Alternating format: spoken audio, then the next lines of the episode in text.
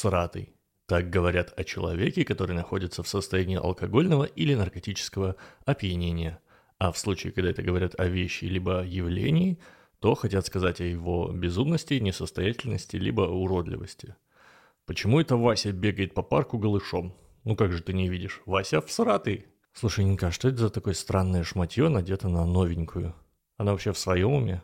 Понятия не имею, Катюх, такого всратого лука в жизни не видала.